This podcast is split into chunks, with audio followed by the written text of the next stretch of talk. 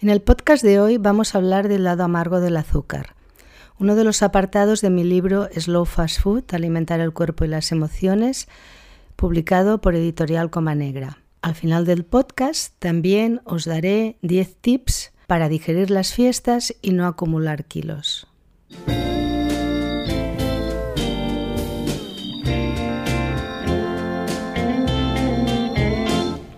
Hola, ¿cómo estáis? Soy Josefina Llargués. Bienvenidos a Mi Espacio de Salud, un podcast dedicado al bienestar. En el que cada tarde de domingo abordaremos temas relacionados con nuestra salud física y emocional, con una vida más tranquila y sostenible con la ecología y el medio ambiente. Un espacio en el que tampoco faltarán entrevistas a personas que tienen mucho que decir y que aportar en estos ámbitos. Espero que lo disfrutéis. La industria azucarera es uno de los lobbies más poderosos a nivel agroalimentario y su cliente estrella es la industria alimentaria. Leí un informe de Planeta Azúcar en la que comentaba que todas estas realidades acompañan a la historia del azúcar, la colonización, el no esclavismo, del que son víctimas los trabajadores en muchas de las plantaciones actuales, la lucha por la tierra, la contaminación medioambiental por la generalizada utilización de agroquímicos, la quema y deforestación de millones de hectáreas en todo el mundo, que ya sabemos todos que los árboles son indispensables para la salud del planeta y para la nuestra, los monocultivos, la destrucción de culturas, modos de vida y privación de sustento a comunidades enteras que ya no pueden vivir de la agricultura tradicional y de lo que ellos cosechan, porque dedican sus plantaciones a la caña de azúcar. El comercio internacional, aquí aquí también podemos añadir, las corporaciones gigantescas que tienen un poder ilimitado aunque no lo sepamos, la modificación de nuestros hábitos dietéticos y el engaño premeditado al que nos somete la industria alimentaria a la hora de llenar nuestra cesta de la compra. El monopolio de la alimentación está en manos de, unas pocas empresas y por desgracia ya sabemos quiénes son y sabemos que ellas de alguna forma deciden lo que debemos y no debemos comer, aunque nosotros no seamos conscientes de ello. Con lo cual, todo esto promueve una dieta absolutamente insana de la que todos en mayor o menor grado somos víctimas. La sustancia que hoy conocemos como azúcar, pura sacarosa, libre de, impurezas y de todo alimento vital, poco tiene que ver con la planta originaria de la India. Aunque se extrae de fuentes vegetales, eso sí, es cierto, el azúcar refinado no es un alimento y tras tras el proceso industrial se convierte en un producto sin ningún interés nutricional.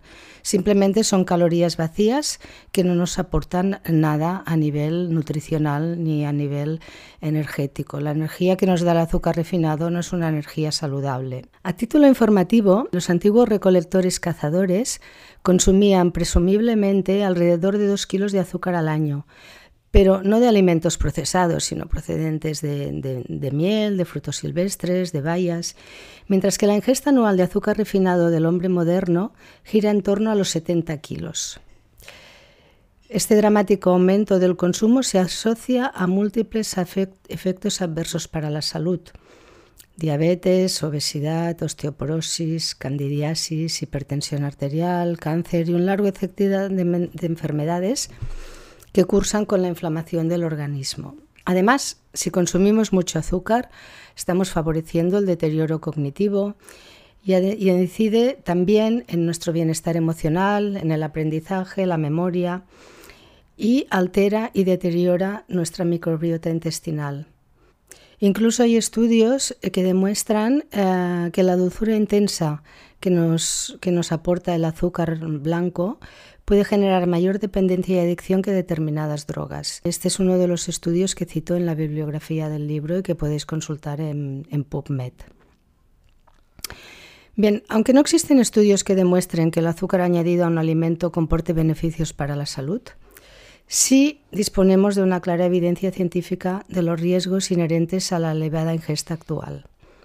A nivel neurobiológico, se estima que el potencial adictivo del azúcar radica en que los receptores del sabor dulce evolucionaron en la mayoría de los mamíferos en entornos ancestrales pobres en azúcares y por lo tanto eh, no están adaptados a la alarmante y desmesurada concentración de azúcar refinado presente en la dieta de las sociedades modernas.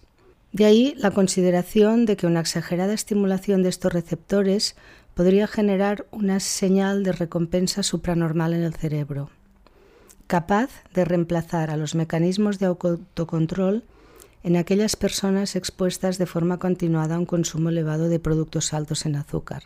Por eso pasa que muchas veces eh, queremos perder peso y estamos muy enganchados literalmente a los carbohidratos, a los azúcares contenidos en refrescos, etc y eh, no conseguimos llevar una dieta sana. No es porque nosotros no seamos capaces o no tengamos voluntad eh, o seamos unas personas débiles. Lo que pasa es que el cuerpo está acostumbrado a un exceso de azúcar y entonces esta dependencia es muy difícil de controlar, al menos a, un plazo eh, corto. Requiere un, periodo que es interesante que, tengamos presente antes de empezar cualquier dieta.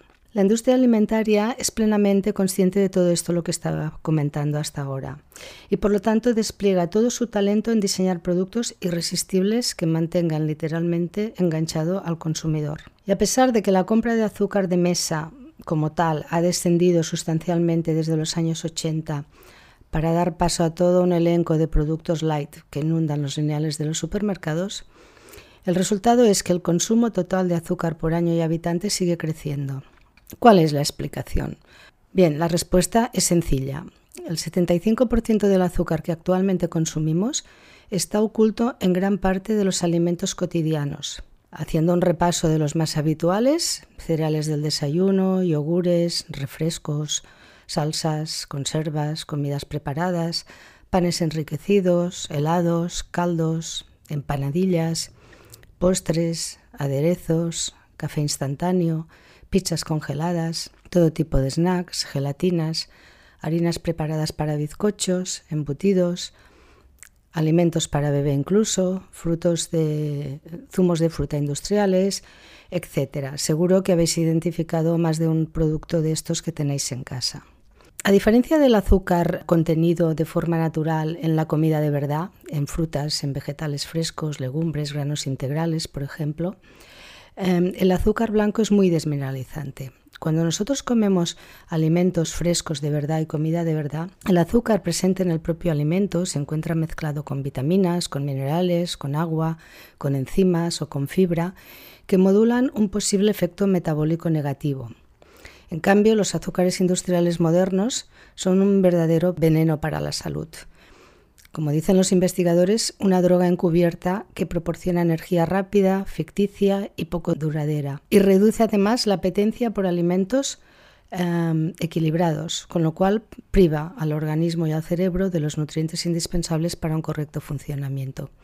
Por eso cuando consumimos algo con azúcar blanco, rápidamente sube nuestro nivel de energía, nos parece que estamos muy bien porque tenemos un chute energético en ese momento, pero al cabo de poco rato necesitamos volver a comer algo dulce. En cambio, cuando comemos comida de verdad, esta energía es mucho más sostenida. Bien, evidentemente el monopolio de la industria azucarera niega cualquier relación entre un elevado consumo de azúcar y las enfermedades propias de las sociedades industrializadas. Sin embargo, la OMS aconseja que en la dieta diaria de un adulto con un índice de masa corporal normal, la presencia de azúcar añadido no debería exceder el 5% de la ingesta calórica total diaria, lo que equivaldría aproximadamente a unos 25 gramos. Dicho organismo advierte, además, que si esta cantidad se redujera a menos del 5%, se obtendrían beneficios adicionales. Cuanto menos azúcar añadido, mejor. El azúcar contenido en los propios alimentos sí, es otra cosa, como ya hemos visto. En cifras aproximadas, para poner un ejemplo, en el que probablemente muchas personas puedan sentirse identificadas, dependiendo de la marca comercial, una cucharada de ketchup contiene alrededor de 4 gramos de azúcar. Un batido de chocolate de 250 mililitros, aproximadamente 30 gramos.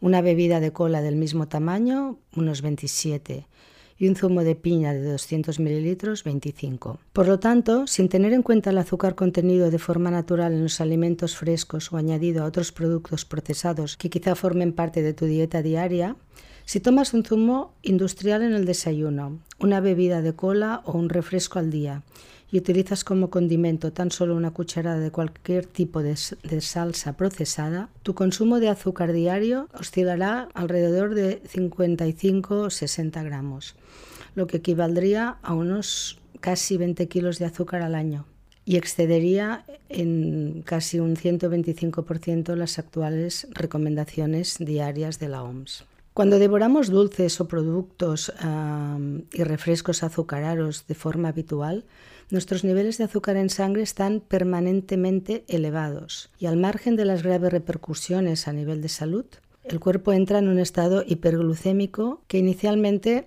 como os comentaba antes, generará una falsa excitación física y psíquica, pero precederá a una hipoglucemia posterior que irá acompañada de cansancio, debilidad del sistema nervioso, bajo rendimiento intelectual y que nos incitará nuevamente al consumo de dulce, con lo cual el ciclo se repite una y otra vez. La estrecha conexión entre nuestra microbiota intestinal y el cerebro como hemos comentado antes, explica por qué el desequilibrio en nuestras bacterias intestinales se relaciona con desórdenes a nivel cerebral y depresión. Un intestino saludable puede ser la clave para un cerebro saludable y para la prevención de trastornos neurológicos. Y una de las principales herramientas para mantener su integridad es limitar y evitar al máximo la ingesta de azúcar refinado añadido a productos procesados. Nunca estamos hablando de los alimentos frescos. El sabor dulce natural de los alimentos completos es necesario para el organismo, pero suministrar la energía adecuada al cuerpo físico y a las emociones requiere un balance delicado. Si el aporte es insuficiente, nos sentiremos irritables o mareados. Si es excesivo, nos invadirá la letargia, la somnolencia, se ralentizarán las funciones cerebrales y nuestro estado de ánimo estará bajo, deprimido. Por lo tanto, a la hora de elegir un edulcorante para endulzar salsas, postres o infusiones, debemos priorizar los no refinados obtenidos mediante un proceso natural que nos permitan mantener unos niveles de glucosa en sangre más estables, cuidar nuestro páncreas, reducir los niveles de inflamación, que como hemos dicho antes es la génesis de gran número de enfermedades. Por ejemplo, sin abusar tampoco porque el hecho de que sean más sanos no, implica que los podamos tomar a toda hora, la stevia, no sucedáneos, sería una buena opción. Un poco de miel ecológica cruda, azúcar integral de caña, siempre en poca cantidad, azúcar de coco, panela, alguna melaza o sirope. Pero, como os he dicho antes, siempre sin abusar. Si podéis tomar una infusión, si tomáis lácteos, un yogur que sea vegetal o que sea eh, animal, podéis tomarlo perfectamente sin, necesidad de añadir ningún tipo de edulcorante, tampoco en el café. Es decir, debemos intentar reducir el azúcar al máximo. Lo que hemos comentado hasta ahora no significa que no podamos tomar una porción de tarta para celebrar una ocasión especial o ahora que llegan las navidades que tengamos que renunciar a turrones, polvorones y todos los productos típicos de estas fiestas. Lo importante es nuestro día a día, no las ocasiones especiales. Nuestro día a día mm, deberíamos disfrutar del dulzor natural de las hortalizas, de las frutas frescas o desecadas, de los alimentos integrales y completos, que son los que realmente aportan al organismo calorías con mayor carga nutricional y nos ayudan a mantener unos niveles de azúcar en sangre más estables y equilibrados. Este es el kit de la cuestión, una dieta sana y dejamos las ocasiones especiales para tomar algo más dulce. Pues bien, ahora que se acercan las navidades, he pensado que, quizá algunas sugerencias os podrían ayudar a digerirlas mejor y a no acumular kilos. Por eso he preparado 10 tips. El primero, tomar zumo de limón con un gran vaso de agua tibia en ayunas. El limón es alcalinizante y muy depurativo. Os aconsejo que lo toméis con una, pajita reciclable, porque ya sabéis que contaminan mucho el medio ambiente, las de plástico, y a pequeños sorbos. Si tenéis algún problema a nivel de la mucosa intestinal, en lugar de limón, podéis tomar agua templada. Unos 15 minutos después del zumo de limón o del agua templada, puedes tomar un delicioso zumo verde preparado, por ejemplo, con apio, pepino, zanahoria, perejil, una rodaja de jengibre, manzana. Opcionalmente puedes añadir también una cucharadita de café de clorela, de hierba de trigo, de moringa en polvo para obtener una inyección extra de clorofila, pero esto es opcional. El tercer tip es realizar una depuración de uno o dos días a base de sopas detox. Tengo un libro publicado sobre, sobre, este tema que se llama precisamente Sopas Detox. Las sopas tienen una ventaja sobre el ayuno a base de solamente agua o zumos. ¿Por qué? Porque si son ligeras, además de sentar de maravilla y ahora que hace frío probablemente apetecen más, al contener fibra favorecen la saciedad y regulan el tránsito intestinal, calientan el espíritu, no tenemos hambre, por lo tanto un par de días de, sopas, si no tenéis ningún compromiso entre, entre celebraciones, mm, puede ser de gran ayuda para depurar y perder algún kilito acumulado. El tip número 4. Optemos por ensaladas, granos integrales con verduras, hortalizas y verduras de temporada los días que no tengamos ninguna comida o ninguna cena. Si hemos tenido invitados el día anterior, en lugar de comer las sobras o picotear turrón o polvorones, que es la primera tentación que todos tenemos, elijamos platos ligeros, ricos en nutrientes y en fibra como los que os he comentado. Tip número 5. Ojo con las sobremesas. Las sobremesas son un momento estupendo para compartir experiencias, charlar y disfrutar de la buena compañía. Pero cuando las sobremesas son largas, corremos también el riesgo de picotear durante horas. Si estás lleno, no comas más. Es importante llenarnos solo hasta el 80%, que nos quede ese puntito, ese 20% de decir, ahora comería algo más, pero no me lo como, porque esto quiere decir que ya tenemos suficiente, no necesitamos comer más. Cuando nos atiborramos, nuestro cuerpo se queja y con razón, y además invertimos mucha energía en la digestión, con lo cual nos sentimos cansados. Punto número 6. Es importante también moderar la ingesta de alcohol. El alcohol es muy calórico, pero además daña nuestra microbiota intestinal y el 70% de nuestro sistema inmunológico reside precisamente en la salud de nuestra microbiota intestinal, que debemos cuidar y mimar. Punto número 7. Es importante que mastiquemos a conciencia. Cuando masticamos lentamente y despacio, eh, comemos menos, tenemos una mejor digestión y tenemos una sensación de saciedad antes que si engullimos. Punto número 8. La piña es ideal para incluirla al final de una comida o una cena, ya que las enzimas de esta fruta nos permiten digerir mejor las proteínas. El tip número 9, las infusiones. Las infusiones deben ser la estrella cuando tenemos una comida copiosa. Aunque toméis un café, al cabo de un rato os podéis preparar una infusión con anís estrellado, regaliz, comino, hinojo, jengibre, cardo mariano os aportará confort digestivo, favorecerá la digestión y además ayudará a limpiar el hígado. Y el último tip, no alarguemos las fiestas. Las comidas copiosas, el turrón, el mazapán, el tronco de Navidad, el panetone, los polvorones, el exceso de proteína animal y un largo etcétera, no deberían entrar en nuestra vida 15 días antes de las fiestas y continuar 15 días después, porque claro, la Navidad no dura un mes. ¿Qué pasa? Que después en febrero nos arrepentimos de todo lo que hemos comido durante finales de diciembre y enero, para acabar con todas las obras. Es mejor comprarlo justo y que no tengamos sobras. Y un punto muy importante que esta ya es una reflexión personal, no desperdiciemos comida, porque alimentarse es un derecho fundamental para cualquier persona, pero que por desgracia no está al alcance de todos.